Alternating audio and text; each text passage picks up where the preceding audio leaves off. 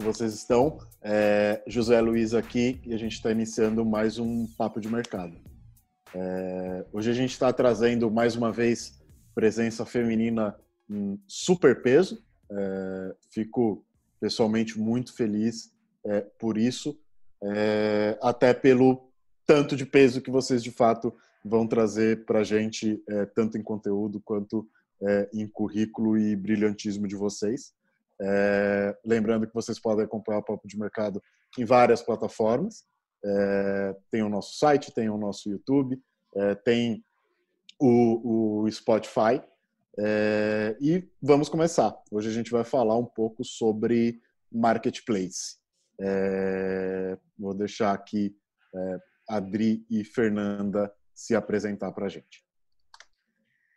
Oi, gente, boa tarde. Bom, uma honra imensa estar aqui com vocês. Fico muito contente de poder compartilhar, de poder contribuir de alguma forma. É, eu sou Adriana Ortiz, eu sou head de operações de implementação de, de operações digitais na Driven. É, tenho também uma caixinha onde eu sou fundadora de uma plataforma de terapia online, chama Live Together. E, e, daí a gente tem uma metodologia empresarial também. E eu sou embaixadora do Mulheres no E-Commerce. Estou muito contente de estar aqui com vocês, espero contribuir bastante. Bom, eu sou a Fernanda, eu sou Head de E-Commerce da Rect Bankister. Uh, eu atuo, na realidade, na área de Health, então toda a área de Health da Rect está sob minha responsabilidade aqui no Brasil. É um prazer estar aqui com vocês, eu espero ajudar e contribuir bastante aí e tentar tirar as dúvidas de, de algumas pessoas em relação a esse assunto que hoje está sendo tão pautado né, e tão requisitado dentro do mercado. Mas é um prazer. Animal. É, quando a gente fala de, é, de marketplace, é, principalmente a gente que está no mercado, fica muito claro o que, que é um marketplace, para que, que ele funciona, por que, que ele nasceu. É, mas queria entender, né, dar um passo, um passo atrás é, e entender como que vocês enxergam uma estrutura de marketplace, né?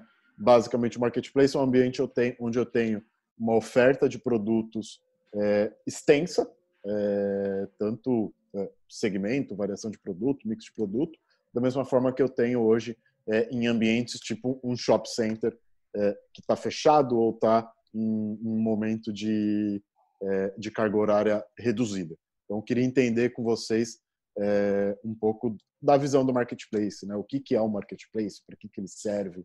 É, queria que vocês trouxessem uma parte é, mais básica sobre o tema. Você sabe que quando eu, enfim, dei algumas palestras e eu costumo definir o marketplace como um grande shopping. É exatamente o que você falou. Né? Ele é um shopping gigantesco, na realidade sem, sem dimensões, onde ele pode acoplar todo tipo de loja e qualquer especialidade de produto.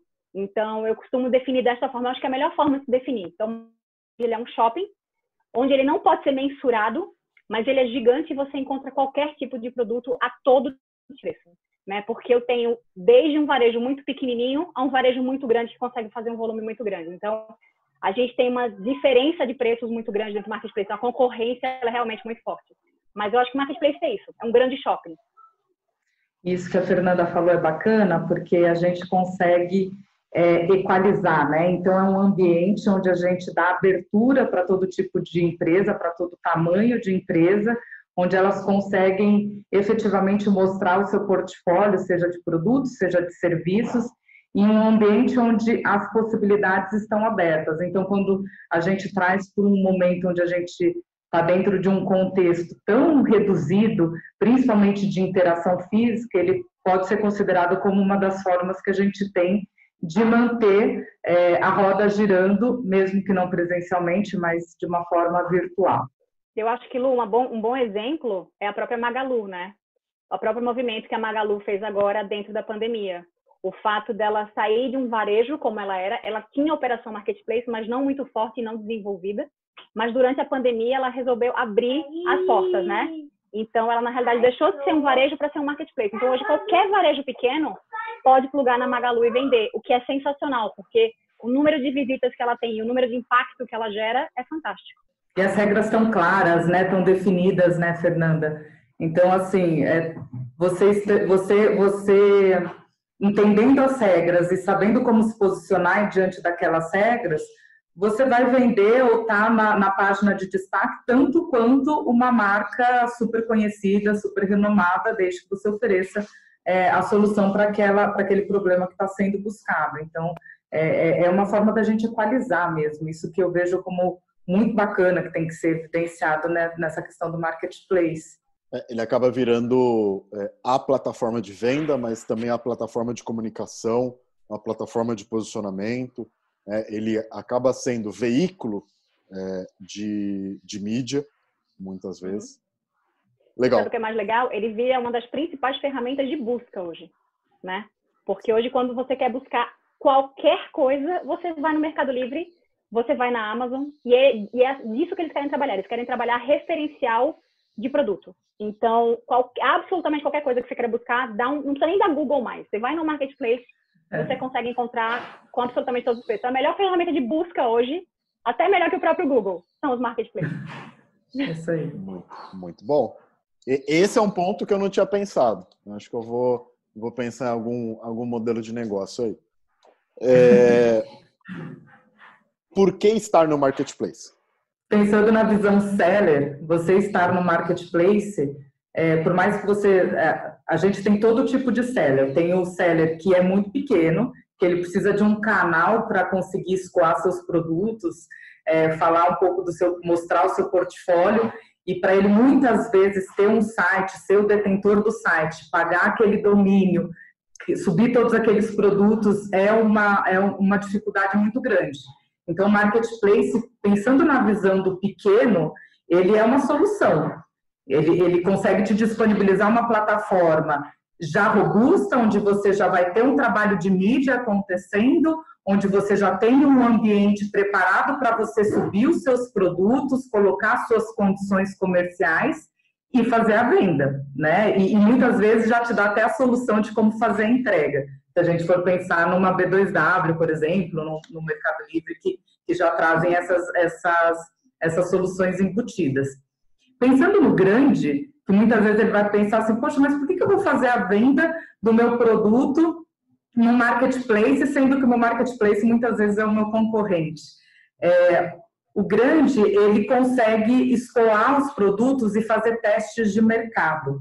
Então, às vezes, ele não tem como saber se a venda dele para uma região X é, é, é, é, factível, se aquilo compensa eu fazer algum tipo de investimento, seja de uma loja, seja do meu próprio site. Normalmente, o grande tem já o seu site rodando, né? E, e ele consegue testar mercado. Ele consegue testar mercado, ele consegue testar a, a, rede de portfólios dele completa dentro do marketplace. Ele não paga para colocar um produto a mais, um a menos, então meio que já está englobado no, na negociação mais completa. Então ele, ele, ele consegue fazer testes e, e, e fazer o giro dele muito maior. Quando você fala de indústria, Lu, é, é um pouco também do que a Adri falou, né? A gente tem essa facilidade de subir 100% do portfólio. Então, que eu acho que é o principal gap hoje quando a gente fala de indústria para varejo, eles nunca querem comprar 100% do portfólio, né? Eles querem só aquilo que é muito mais vendável, ou seja, aquilo que vai dar uma, uma rentabilidade melhor. Quando a gente fala de marketplace, não, a gente pode subir com 100% do portfólio e conversar com 100% das pessoas. Então, isso é sensacional. Uma outra coisa muito legal, é, eu trabalhei alguns anos na Black Decker e a gente tinha alguns varejistas, alguns varejos que eles tinham problema de venda de produtos que já estavam em, que já estavam em, em, que não vendiam mais, produtos antigos, né, que ninguém buscava. E uma sugestão que a gente deu foi subir exatamente no marketplace, porque as pessoas procuram absolutamente tudo, né, desde peça de carro muito velha, muito antiga, porque é aquilo que vai fit, vai dar um fit no que ela está precisando. E por incrível que pareça, é, os varejistas assim agradeceram absurdamente, absurdamente, porque eles conseguiram limpar mais de 50% de inventário antigo que eles tinham. Porque subir no marketplace. Exatamente. Porque tem sempre alguém que está precisando, tem sempre alguém que está procurando. Só que você não sabe aonde você vai expor esse tipo de produto. Puxa, mas é um produto de cinco anos atrás, seis anos atrás.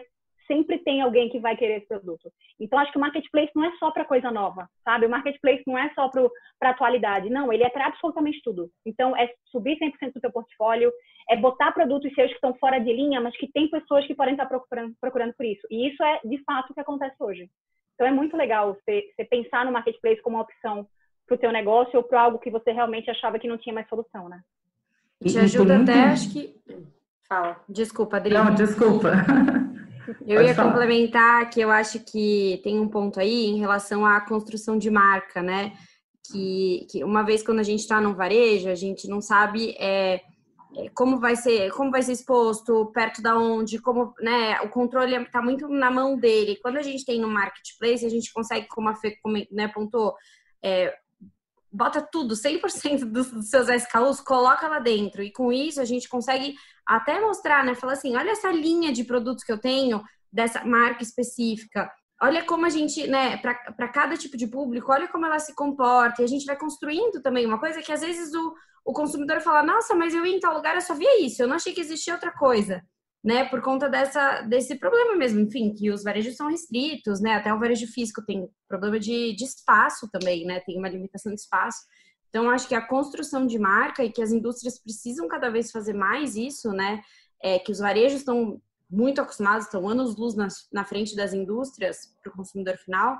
Eu acho que isso é excelente, assim. Eu acho que é uma mudada de chave que as pessoas têm que começar a fazer, né?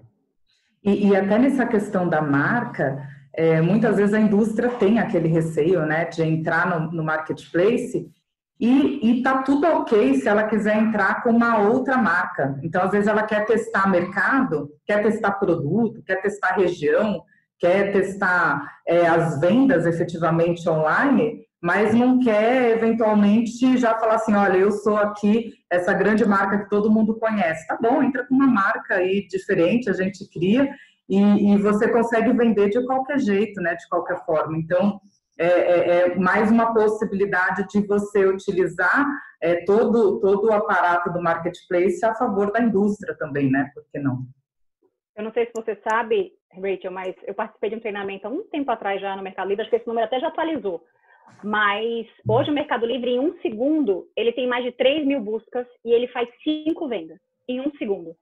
Então, assim, você imagina a capacidade que, essa, que esse pessoal pode chegar, né? No momento que você coloca teu varejo. Quantas vezes um varejo vai conseguir fazer, vai conseguir realizar quatro vendas em um segundo e alcançar 3 mil pessoas?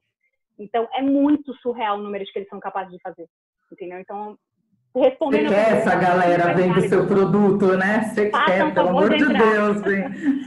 Aí as pessoas, eles reclamam, né? Nossa, mas eu vou pagar uma comissão de 12%, 16%. Mas, gente, vocês estão falando com 3 mil pessoas por segundo. Você entendeu? 12, 16%, às vezes, no teu sellout, você pode colocar na tua margem. Então, é dessa forma que a gente tem que pensar. Não é o que a gente está gastando, é o que a gente está investindo.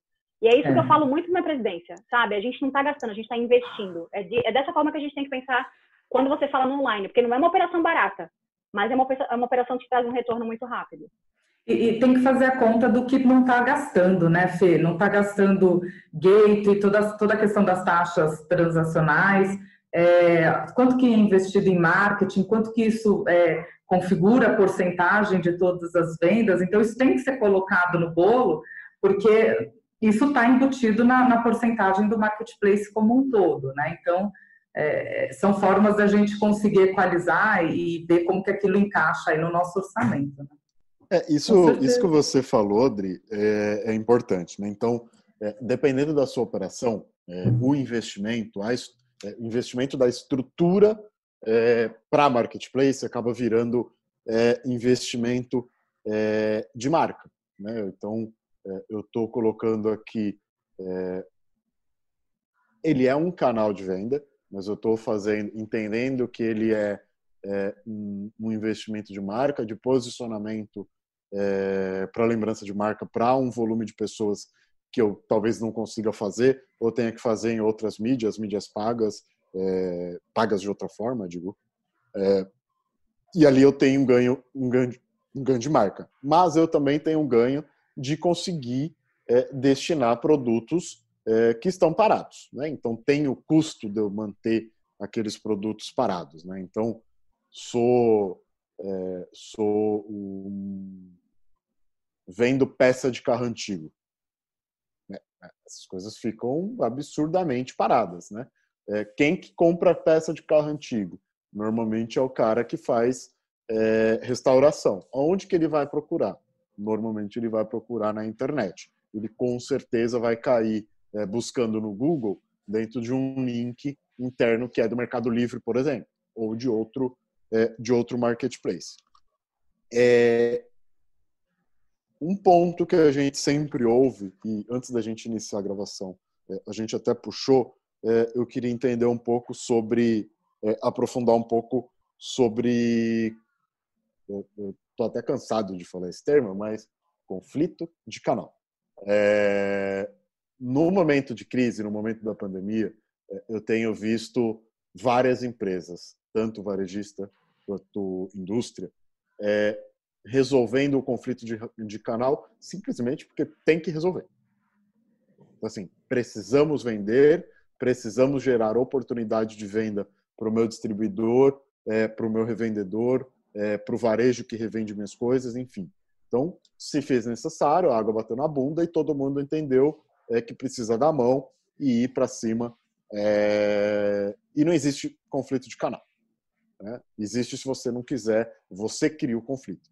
Então, eu queria entender é, de vocês é, ou situações que vocês já viveram, ou situações que vocês não conseguiram passar por conflito, ou que vocês solucionaram, enfim é, eu acho que é um, um, um ponto importante para a gente tratar.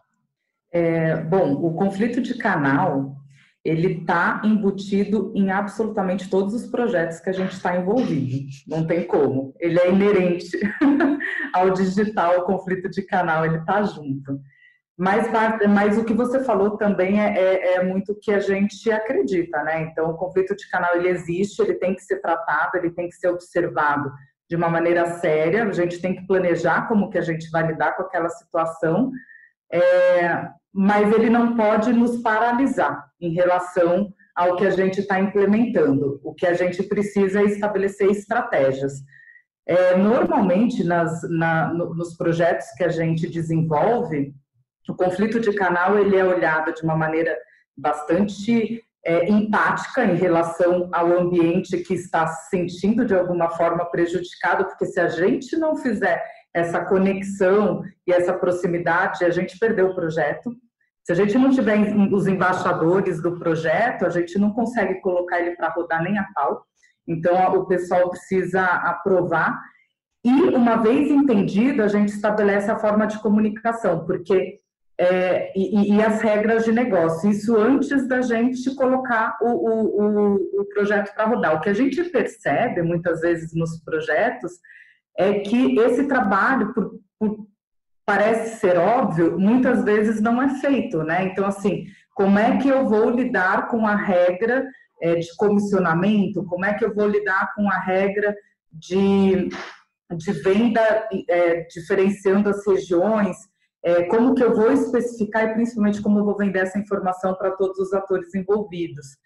É, uma vez definido isso, a forma como a gente comunica faz toda a diferença, né? Então, o, o, o, acho que a, a dica que a gente tem para dar é essa, né? Verifique, analise, crie a estrutura que você que vai fazer, documentada, é, valida isso com embaixadores que você já tenha do seu lado que fazem parte desses atores que vão ser impactados, então você vai ter lá algumas pessoas, meia dúzia de confiança que você vai conseguir falar e trazer e ouvir o que, que elas têm para dizer e revalidar e repensar no, no, posicionamento e daí fazer uma, uma estratégia de lançamento com muita empatia, considerando como é que isso vai estar sendo recebido. Normalmente, a gente coloca o ambiente digital como uma solução, como um ambiente onde a pessoa vai conseguir vender mais, onde a gente está integrando todas as formas e está oferecendo oportunidades para que aquilo evolua ainda mais. E daí especifica como isso de fato vai acontecer na prática, né? Mas é de fato é um, um, um, ponto assim bem cuidadoso do, do projeto, né? Que a gente tem que tomar cuidado, senão vai tudo por água abaixo. Quando a gente fala de indústria, Lu, é, quando eu penso na, na, realidade em relação aos meus canais, a gente tem quatro que são muito fortes, né? Eu tenho meu B2B, eu tenho meus canais de pure e-commerce, que a gente chama de puro, ou seja, aqueles que não têm loja física. Eu tenho Brick and Click, que são todas as minhas redes de farma. Então, é um pouco do que a, do que a Adri falou, né? O que eu costumo fazer na realidade é desenhar estratégias diferentes, mas que eu possa de alguma forma interligá-los. Ou seja, eu não quero gerar prejuízo para nenhum deles, mas eu não posso ter a mesma estratégia para um canal B2B que vai ser gerado para um B2C. As tabelas são diferentes. Então, a gente tem que pensar realmente com muito cuidado e ter sempre todas as áreas da companhia envolvidas. Eu não posso trabalhar uma ação como essa sem ter meu trade, sem ter meu comercial, sem ter meu marketing envolvido, para a gente desenhar uma campanha que seja inerente a todos eles, na realidade. Então, na indústria, a gente tem esses canais, inclusive o próprio marketplace, né? E eu tenho que, de certa forma, ser agressiva em todos eles. Agora, por exemplo, com a campanha de Winter que a gente está fazendo, então eu tenho que achar uma forma de comunicar uma campanha do Winter para todos os meus canais. Né? Eu brinco que a gente faz um omnichannel aqui dentro, mas é um omnichannel que eu consigo, na realidade, interligar todos eles. Eu interligo meu B2B, meu B2C, meu marketplace, de forma a não prejudicar, porque senão vai acontecer uma guerra. Né? Nossa, mas você está fazendo ação no Mercado Livre, por que, que eu não estou fazendo essa ação? Né? Então, inclusive, quando a gente fala de combos, a gente está com uma ação agora de combos que eu não consigo tratar no meu canal indireto, ou seja, no meu break and click. E agora a gente está fazendo um omnichannel disso. Então, os mesmos combos que eu quero trabalhar, que eu já trabalho no meu no ponto .com, eu vou trabalhar no meu indireto. Então, porque a gente já sentiu que existe um gap aí. Então, a gente está trabalhando isso. Mas na indústria, a gente fala mais em relação a esses canais. a esse tipo de trabalho, né? Uma coisa que eu acho, que eu acho importante a gente trazer é... Eu sou uma marca e quero ir para o marketplace, né? Então, vou, vou atrás da Magalu, vou atrás... É, Carrefour tem marketplace, enfim, a gente tem é, uma, uma infinidade é, de marketplaces, e aí marketplaces que são é, específicos do é, específicos de segmento, né? Se a gente for até longe e trouxer projetos e startups ali peer-to-peer, -peer, como Uber e Airbnb, né? lá fora eles chamam todas essas plataformas de fato de marketplace. É... A mesma a, a, plataforma de terapia online, é um marketplace de serviços, né? Hoje a gente tem marketplace de tudo, de produto, de serviço, de absolutamente tudo, né? Entendendo isso, é, o que, que vocês acham é, que mostra é, para o dono ou para a liderança do varejista ou do, da manufatura, da indústria, cara, é o momento é, de eu montar o meu marketplace? Existe alguma coisa que mostre esse movimento? Vocês acham que esse é um movimento é, acertado para todas as marcas? Como fazer isso? A Unilever montou o marketplace deles recentemente, né? Foi antes até da pandemia, onde já é uma marca extremamente forte, mas montou um marketplace e hoje ela traz várias outras grandes marcas junto com ela, né? Ela tem uma Kimberly Clark, ela tem uma Johnson, ela tem, enfim, é, várias outras marcas junto dela. Eu acho que é o momento, sim. Eu acho que, que essa pandemia, ela veio para mostrar para gente que o ponto com ele já existia, mas que ele é uma forma segura de compra, né? As uhum. pessoas tinham muito medo, existia esse estigma do ponto com, nossa, vou comprar, será que eu vou receber? Porque a gente teve realmente esse problema no passado, mas eu acho que eles entenderam que isso mudou é, eu acho que isso vai permanecer sim, eu acho que o ponto com ele vai permanecer, eu acho que mudou um pouco do nosso, eu compro e eu recebo, né? Eu ganho 30, 40, uma hora de diferença no meu tempo por ter que parar no mercado e, e enfim, ter que comprar meus produtos. Então, eu acho que é válido sim. Eu acho que o fato de você abrir teu ponto com para gerar um marketplace, você traz mais produto para o teu consumidor, ou seja, ele vai saber que no teu canal, se você vai para o Nordeste, por exemplo, né? A gente compra no Mercado Livre hoje, mas você sabe que o frete para o Nordeste, ele é um absurdo. Quando a gente fala de Norte e Nordeste, muita coisa se torna inviável.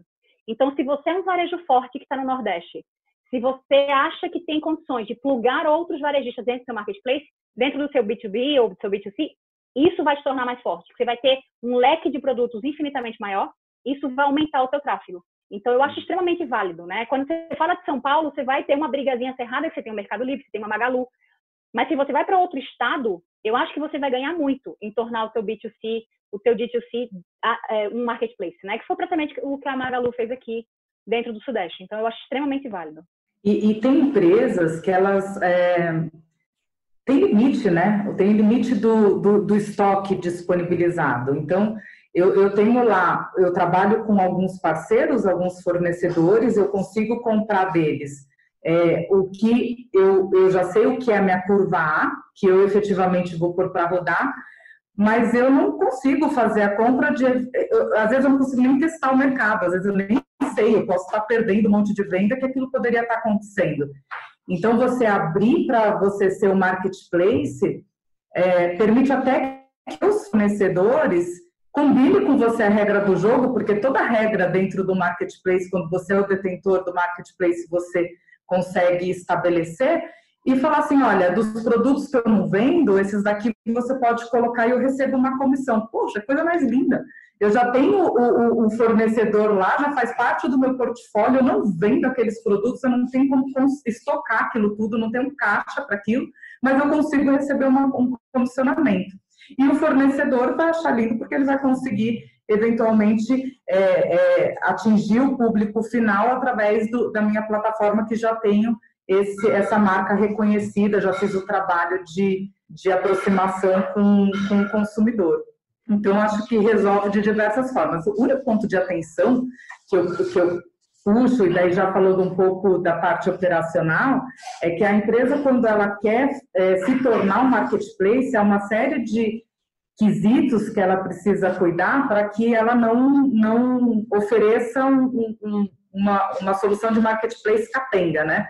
Então, a gente tem hoje muitas ferramentas é, que, que permitem que a gente integre várias lojas e faça a divisão dos pagamentos conforme cada loja for trabalhando, mas ainda assim eu preciso ter já na minha estratégia pensamentos como qual que vai ser o ambiente que eu vou disponibilizar para subir os produtos, ou se isso vai ser de integração com aquela empresa, como que vai ser a integração das tabelas de frete para eu poder fazer as entregas nas regiões é, que forem delimitadas, é, como que vai ser a conciliação financeira, como que vai ser o atendimento, o atendimento vai ser feito pela empresa, vai ser por mim, eu, ou eu vou, vou, vou centralizar tudo e eu vou fazer a gestão de todas as reclamações. Então, tem uma série de, de, de pontos que precisam ser pensados, estruturados e trabalhados definidos, sistematizados, e daí você vai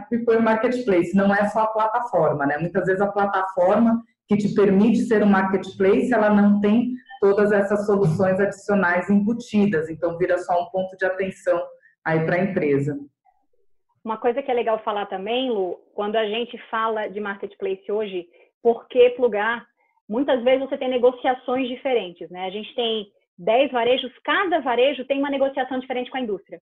Então, quando você abre sua plataforma para plugar novos varejos, provavelmente você pode ter preços até mais agressivos através desses novos varejistas, porque eles têm diferentes negociações, eles têm diferentes contratos, eles têm diferentes benefícios uh, dentro do estado. Então, isso ajuda pra caramba. Um ponto de atenção que a Adri até falou que eu acho importante, um é cuidado com a plataforma. Sabe, às vezes a plataforma que você tem para o B2C, ela não tem capacidade de atender um marketplace. Então, cuidado, pensa bem assim, porque não adianta simplesmente, ah, vou subir o marketplace. Ele cai, ele não aguenta, ele não suporta. E uma outra coisa super importante é a logística, né? A gente tem que tomar muito cuidado também com quem que a gente está permitindo plugar, porque uma hora que a pessoa compra e demora duas, três semanas para receber, ela não compra nunca mais, né? E vira uhum. aquele boca a boca. Então, eu acho que plataforma e logística são coisas que você tem que tomar muito cuidado com quem você vai permitir que plugue. Mas é extremamente positivo você se permitir, entendeu? E se tiver problema na compra, né, Fê? A marca é do, do dono da plataforma, né? Então... Exatamente, exatamente. Então você é, tem que ter muito cuidado na hora que você permite que esse varejo plugue dentro do seu shopping, digamos assim. É, é, tem um trabalho de marca aí, um cuidado, de fato, a Fê tem total razão. Eu queria aproveitar que a gente entrou, né, né que vocês falaram até um pouco de é, é, quais as áreas que a gente precisa investir mais, então a gente se atentar à logística, se atentar à plataforma. Queria falar um pouco aqui de investimento. É, muitos, a gente ouve de muitos parceiros nossos, enfim, mercado, ah, eu não tenho como entrar porque eu não, não tenho grana agora para entrar no marketplace, eu não tenho, né? E, e aí eu queria entender um pouco de vocês, assim, de, de, tamanho de investimento, obviamente não precisa abrir números aqui, mas de infraestrutura, vamos dizer assim, que eu preciso para eu entrar no marketplace. Uma infraestrutura básica. Pensar que eu sou, sei lá, uma empresa que vende itens de festa, por exemplo, é, ou uma empresa que vende caderno. né? O que, que eu preciso ter de infraestrutura para começar? Eu vou pôr um pezinho ali num primeiro marketplace. O, o, o, importante é que a empresa que, que normalmente é pequena e está querendo entrar no marketplace, o legal é que os grandes, as grandes plataformas de marketplace normalmente já te oferecem uma estrutura que é suficiente para você começar a trabalhar, mesmo que você não tenha um sistema de ERP super robusto. É claro que se você tiver um sistema de ERP, a gente tem no mercado diversos, é, o que a gente chama de hubs.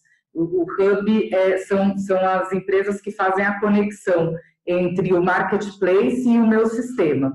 Então, a gente já tem, os marketplaces normalmente já disponibilizam todos os parceiros deles que facilitam essas trocas de produto, é, é, como quantidade de estoque, preço, quais são as tabelas de frete que eu vou trabalhar. Mas só que se eu for muito pequenininha e, e, e, tentando trazer uma solução para o pequeno, mesmo que não tem sistema nenhum, essas plataformas normalmente elas já permitem também que você suba planilhas. Então você vai lá, eles vão te dar um, um, um padrão dentro do sistema deles e você vai subir uma planilha com todos os seus os seus produtos com, no, no, formato onde você vai especificar qual é o nome do produto, qual é o preço do produto, qual é a quantidade em estoque que você está disponibilizando para venda, de uma maneira bastante facilitada. Isso com os grandes. Então, só tomar cuidado, porque se a gente trabalhar com marketplace, se a gente for muito pequeno e trabalhar com marketplace que não disponibiliza essa estrutura, possivelmente pode haver alguma dificuldade no momento da integração dos produtos. Mas, se não, acho que é uma forma. Rachel, se eu fosse pequenininha hoje e tivesse que decidir entrar no marketplace, é, eu iria realmente buscar entre uma e duas opções que hoje já são bem conhecidas pelo mercado, é, que é o que eu geralmente sugiro. É, eu tenho até uma amiga que esses dias acabou falando, ai, Fê, eu trabalho com festa e não estou conseguindo mais vender e não estou conseguindo fazer festa. Eu falei, gente, monta kits de festa, uh, pesquisa nos marketplaces, no Magalu e no Mercado Livre, preço, o que é que eles estão oferecendo, monta teus kits e sobe, entendeu? Sobe isso, uh, monta tua loja oficial, porque hoje você tem esse benefício de montar uma loja oficial dentro do Mercado Livre, onde a pessoa, na hora que buscar o teu produto, ela vai poder ir direto para a tua loja oficial, o que te dá uma melhor credibilidade, né? Porque lá você vai encontrar absolutamente tudo que você tem disponível. Então, se eu fosse pequenininho hoje, eu buscaria uma Magazine Luiza, um Mercado Livre, eu entraria, sim, uh, com uma boa gama dos meus produtos ou o que eu posso oferecer, mas claro, faz um checklist antes de precificação, porque é o que eu falei, tem de tudo. Provavelmente vão ter 200 outros concorrentes do teu produto, mas tenta entender o teu diferencial, o que, é que você pode oferecer de diferente, o que, que você pode ver em relação à precificação. Então, toma cuidado com tua tabela, qualidade de produto, porque se aquela pessoa compra e recebe em casa uma coisa de qualidade, ela vai indicar e vai comprar outras vezes. Então, qualidade de produto tem muito isso, né? Muito parecido com AliExpress. Antigamente você comprava, chegava em casa, era só porcaria, né? Só usava a camisa uma vez, botava na lavadora, rasgava. Hoje não. Hoje você compra na AliExpress, você já tem coisas de qualidade, né? Então, é muito isso que está acontecendo. E é isso que eu costumo dizer. Se eu fosse pequenininha, eu faria isso. Você faz uma pesquisa de mercado, você faz uma pesquisa do seu tipo de produto, porque já vai, provavelmente já vai ter alguma coisa similar ao que você já oferece, né? Se você tiver um B2C, mantém e sempre assina com a tua marca é, até quando você estiver respondendo alguma pergunta de um cliente, então responde e assina com a tua marca, porque ele vai com certeza associar isso a todas as redes sociais, né? Então, tipo, uma hora que você responde, ah, então eu não tenho esse produto, assinado Fernanda Lima. Ele vai te buscar numa rede social e ele vai entender se aquilo é de confiança e às vezes vai até te acessar direto pelo seu B2C. Não precisa ser algo robusto, mas algo que te apresente, que explique a história da tua companhia. Então, eu sempre falo isso para os pequenos, sabe? E, e, as coisas costumam acelerar muito rápido. Assim. Hum. E, e, e para o pequenininho também, só complementando, é, ele tem alguns marketplaces que oferecem também o ambiente de integração disponibilizado. Então, é, você, você, normalmente esse hub de integração é pago, né? Quem paga é o, o, o, o vendedor. Mas alguns marketplaces oferecem já esse ambiente de integração gratuito. O que você vender lá, você tem acesso àquele ambiente e pode colocar para rodar. Então, é, eu pesquisaria todos esses, esses marketplaces dos, dos grandes, os, que já têm esses ambientes mais facilitados, porque é isso que a Fê falou, você, você põe o produto, coloca, sobe lá, coloca para rodar, é um cadastro super simples, não tem segredo, E, e, e, não é porque você não tem intimidade com o ambiente digital que você não vai conseguir fazer, porque realmente o passo a passo é bastante intuitivo. Meio que cai por terra é, ouvir de, de alguém, pô, não vou estruturar minha. Não vou levar minha marca para o marketplace porque é caro. É, é, uma coisa que eu tenho, assim, e aí eu falo, né, eu, Zé Luiz, é, eu devo ter feito a primeira compra em marketplace há uns, sei lá, talvez cinco anos, é, e eu não tinha, eu não tinha muito, muito confiança no que era marketplace. É, e acho que de cinco, de cinco anos para cá tudo evoluiu bastante, né? É, então acho que entrar no marketplace, eu não acho que seja uma estrutura cara, de estrutura que eu preciso ter, é, obviamente, tomar cuidado com é, precificação, mix de produto versus é, potencial do que eu vou vender. Então, aquilo que a gente fala sempre e sempre repete, é testar. Então, fazer teste de produto, fazer teste de preço, fazer teste de oferta, entender o quanto que eu vou conseguir vender é, para não ter uma, uma estrutura capenga de vender e não ter produto, vender e não conseguir entregar, é, não vender porque está muito caro, ou vender muito porque, putz, esqueci de colocar tal custo. É, mas em si, é uma operação. Cara, a infra está com, tá com marketplace. É óbvio, se eu for estruturar a mim, o meu marketplace, aí vira um projeto, é, um projeto maior mas também você vai controlar basicamente tudo. É, eu queria ir um pouco mais é, a fundo de, de operação. É, infelizmente, a gente não vai conseguir falar tudo sobre operação, porque é, um, é uma coisa muito grande e a gente está caminhando para o final. Mas eu queria entender, um, entender alguns pontos-chave assim, é, de operação. É, o que, que é necessário eu olhar para a operação de marketplace? Que beleza, se eu não estou no digital, então eu não tenho nada de operação, nenhuma estrutura para é, super vender online ter que sair correndo, entregar produto e pensar no preço e acompanhar preço.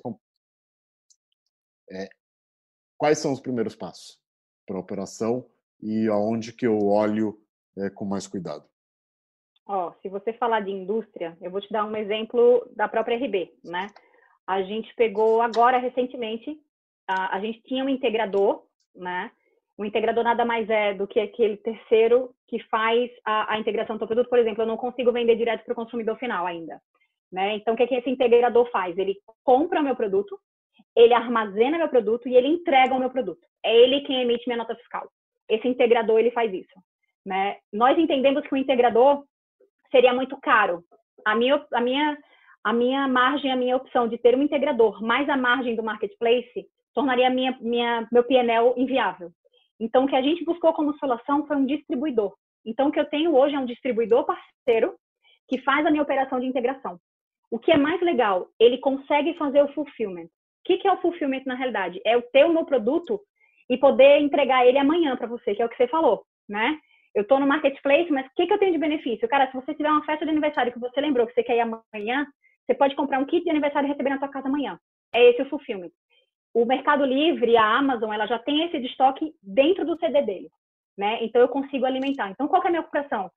Quem vai ser o meu integrador? Se eu vou ter um integrador ou se eu vou ter um, um, um distribuidor, né? Uma coisa que eu me preocupo muito, que eu chamo de e-perfect store. Como que meu produto vai estar apresentado lá dentro? Então, se eu vou ter uma hero image, se eu vou ter imagem secundária, se eu vou ter um vídeo, quanto mais informação você tiver, melhor descrição de produto para você poder dar um Google e você encontrar teu produto. Né? Posso dar uma pausa nisso? Lógico. Por favor, todo mundo que tenha marketplace ou que está querendo e está assistindo a gente, descrição de produto é muito importante. Mas assim, não é, não é assim, é muito importante. É, só dar uma pincelada, eu tô atrás de uma máquina de lavar e eu fui uhum. olhar em marketplaces. Cara, Assim, é, eu, eu tô quase desistindo e, de fato, é, comprando na marca, porque a galera não sabe cadastrar produto. É que as pessoas. que muita gente. Fala, Kel. Eu só ia falar que por isso que muita gente vai na loja para perguntar, tirar todas as dúvidas do produto, falar com a vendedora e tal, não sei o que, né? Volta para casa, pesquisa o menor preço e compra no, né? Assim, isso acontece muito. É bizarro. Eu sou caroço. Eu sou super caroço das lojas, eu faço isso o tempo todo. Eu sou, Porque eu sou péssima, tem. gente. É. é uma melancia. Eu sou uma melancia. É, eu falei para o meu presidente, quando eu entrei na RB, eu falei, presidente, a gente vai ter que fix the basic to deliver the future. Né? Então, assim, vamos primeiro ajustar o básico para a gente entregar o futuro, né? A gente vai entregar o que o consumidor está buscando. E a gente chama de e-perfect store. Que o que, que é isso? É uma hero image, imagens secundárias, um vídeo, se você tiver, a descrição do seu produto, que é o principal, até porque se você vai investir em dígito na tua companhia, você tem que ter uma descrição do produto, senão não vai levar para lugar nenhum, entendeu? Então você está jogando dinheiro no lixo, né? Então a descrição do produto, ela é simplesmente fundamental. Então uhum. hoje, meu trabalho principal foi pegar 100% dos meus SKUs, buscar uma equipe terceira para a gente poder ajustar pelo menos os meus top 100 SKUs. E a gente montar isso dentro do que a gente chama de Perfect Store. Então, isso é simplesmente fundamental, principalmente quando você está no online, que é o que você falou. Né? Eu vou comprar uma fralda, vou abrir um negócio, lá vai estar tá fralda G. Tá. Ela seca, ela não seca, ela, ela aumenta, diminui, né? que mais? Então, quanto mais informação do produto você puder dar melhor. de uma forma objetiva, é o melhor. Porque se você pega um texto subjetivo, você nem lê. O consumidor não lê. Então, seja objetivo e seja direto com o consumidor. Eu acho que isso é o principal hoje quando você quer falar, né, dentro do marketplace, mas são os principais fundamentos, assim. E a gente até falou um pouco aqui de conteúdo, assim, né, da gente criar conteúdo, das indústrias e varejos criarem conteúdo. É, e vai muito nessa linha, assim, não só o conteúdo do produto, mas também o conteúdo da sua marca, né? E como que você comunica benefícios de tudo que você faz. E aí eu acho que uma coisa que é muito importante, assim, complementando a sua deixa, Fê, é, para as pequenas empresas que ainda estão começando, né, ou até para grandes indústrias, mas que nunca trabalharam marca de forma alguma, é muito importante uma coisa que você falou lá atrás, eu não sei se eh, resgatando até um pouco aqui, se, não sei se todo mundo prestou atenção, mas assim, a gente fazer um trabalho além do marketplace. Então, que seja hoje, né, o novo site Instagram, vai para o Instagram, então cria um, né, com fotos bonitas, com conteúdo legal, tudo bem, tem mil seguidores, tá tudo bem, tem 500, tá tudo bem. Começa a fazer um trabalho porque as pessoas vão te olhar ali e vão querer referência, né? E muitas vezes ainda não tem, né? Tem em alguns marketplaces você consegue ver, enfim, é, a pontuação que a pessoa tem, comentários e tal, mas tem alguns que não tem isso. Então, você tem que fazer um trabalho de marca, né, para os dois caminharem juntos, né, para você poder crescer sua venda, então você vai fortalecendo. Acho que isso para quem é pequeno é extremamente fundamental. Né? Eu acho que os grandes, assim, já deveriam, todos deveriam fazer. não é mais, não é mais um, um, um ponto, assim, para se discutir, mas para quem quer entrar e começar, precisa garantir que o institucional ali, né, que a parte de brand realmente esteja muito amarrada para dar segurança pro, pro comprador, né, pro, pro consumidor. Você quer uma dica boa? Que eu falo, desculpa, Adri, que eu falo sempre uhum. nas, nas indústrias que eu falo, ou até para quem me pede algumas dicas, é, ah, mas eu não tenho budget para isso, né? Eu não tenho budget para criar imagens secundárias. Gente, tudo que você cria para o PDV pode ser digitalizado. Todo folder, todo folderzinho que você pode que você tem, ele pode ser digitalizado. E esse custo é irrisório. Então, pega o que você já tem de PDV, pega tudo que tua agência já criou de PDV, joga no online, digitaliza. O custo é irrisório, mas o que você ganha no teu, no teu, no teu online é absurdo. Luiz, respondendo a sua pergunta, Fê, você chega a reverter 30% até, da venda, tá? Até uma coisa, 30%. Tipo, o quão surreal é ter que falar para alguém que tá vendo esse negócio que é, em um momento alguém usou um computador para fazer a versão digital e depois Físico. imprimiu. Isso pode é. ser digital. Isso foi digital. Exato. é exatamente né? isso. E é isso que eu falo. Na Kimberly, o pessoal, ah, não, mas eu não tenho grana. Gente, mas vocês não já fizeram? É só, é só puxar e botar o ponto .com. Pega o formato que eles precisam. Até o banner você pode usar a mesma coisa, entendeu? Então, é super simples. E a partir de agora, tudo que for feito pelo teu trade, tudo, pede um, pede um, um, um kitzinho. Tem acesso ao banco né? de dados, né? pega um kit.com. Então, tudo que você fizer para o físico já pede o digital. Seu trade vai criar, porque muitas vezes o ponto .com, dentro das indústrias, ou ele responde para o trade ou ele responde para o comercial. Então, já pede para ter um, um, um, portfólio teu ponto .com sempre que criar para o físico. Porque é exatamente o que você falou. Antes de ir para o físico, ele passou para o digital. Então, cria, cria teu portfólio, entendeu? E já joga tudo para o teu online, porque isso vai enriquecer, isso vai converter até mais 30% das suas vendas. Cara, assino embaixo de tudo que a Fê falou. E, e, e se a gente trouxer isso para o contexto do pequeno, porque o pequeno daí ele fala, pô, eu vou, eu vou tirar aqui com a minha câmera do celular, né? É, cria pelo menos duas, três fotos de cada produto, de diferentes posicionamentos. Se for roupa, vestido, uma de cada cor.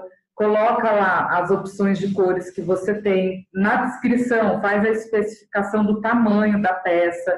Não precisa ser super elaborado, mas se você pegar o manual de instruções ou se for o caso de roupa que não tem, ou sapato que não tem um manual de instrução, mas você consegue fazer a especificação, você consegue dar subsídios para que aquela compra seja bem feita. Pense sempre que você quer muito que o cara saiba como comprar, ou a mulher saiba como comprar, e não venha devolver depois, porque o custo de logística reversa depois é muito alto. Então, o máximo de informações que for possível oferecer dentro da descrição, de uma forma clara, objetiva, mas que você faça especificações do produto, de preferência compatível com o que está lá na, na, no manual mesmo, é, vai facilitar bastante a, a, sua vida, né? E, e, e, assim, passo a passo operacional. Busca primeiro todas, to, busca entender quais são os, os marketplaces que já disponibilizam esses integradores, né?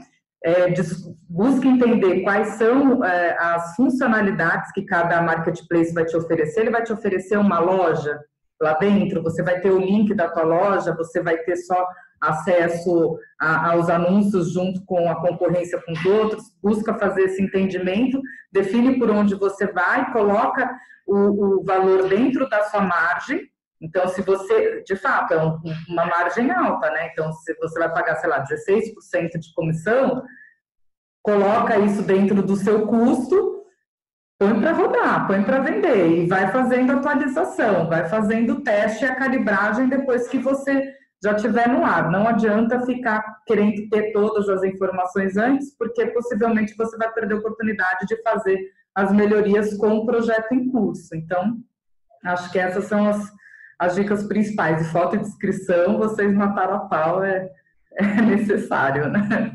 Ponto primordial. Gente, é... infelizmente a gente encerra. É, queria agradecer muito a participação de vocês. É, as duas têm é, passagem por projetos e marcas é, extremamente importantes. É, então, acho que dá um peso muito grande do que a gente está falando. É, e, por favor, gente, monta a descrição bem feita. Lembra que é um ser humaninho que está lá atrás é. digitando. Então, monta e dá um double check, porque provavelmente vai ter um erro lá. Então, não simplesmente joga lá, não, gente. Coloca e dá um double check. E vê caligrafia, por favor. caligrafia e ortografia, aliás, desculpa. Gente, obrigado, obrigado pelo tempo com vocês, obrigado pelo conteúdo. É, prazerzaço, prazer enorme estar com vocês. É, obrigado, gente. Muito obrigada, obrigada, obrigada pela oportunidade. Obrigada.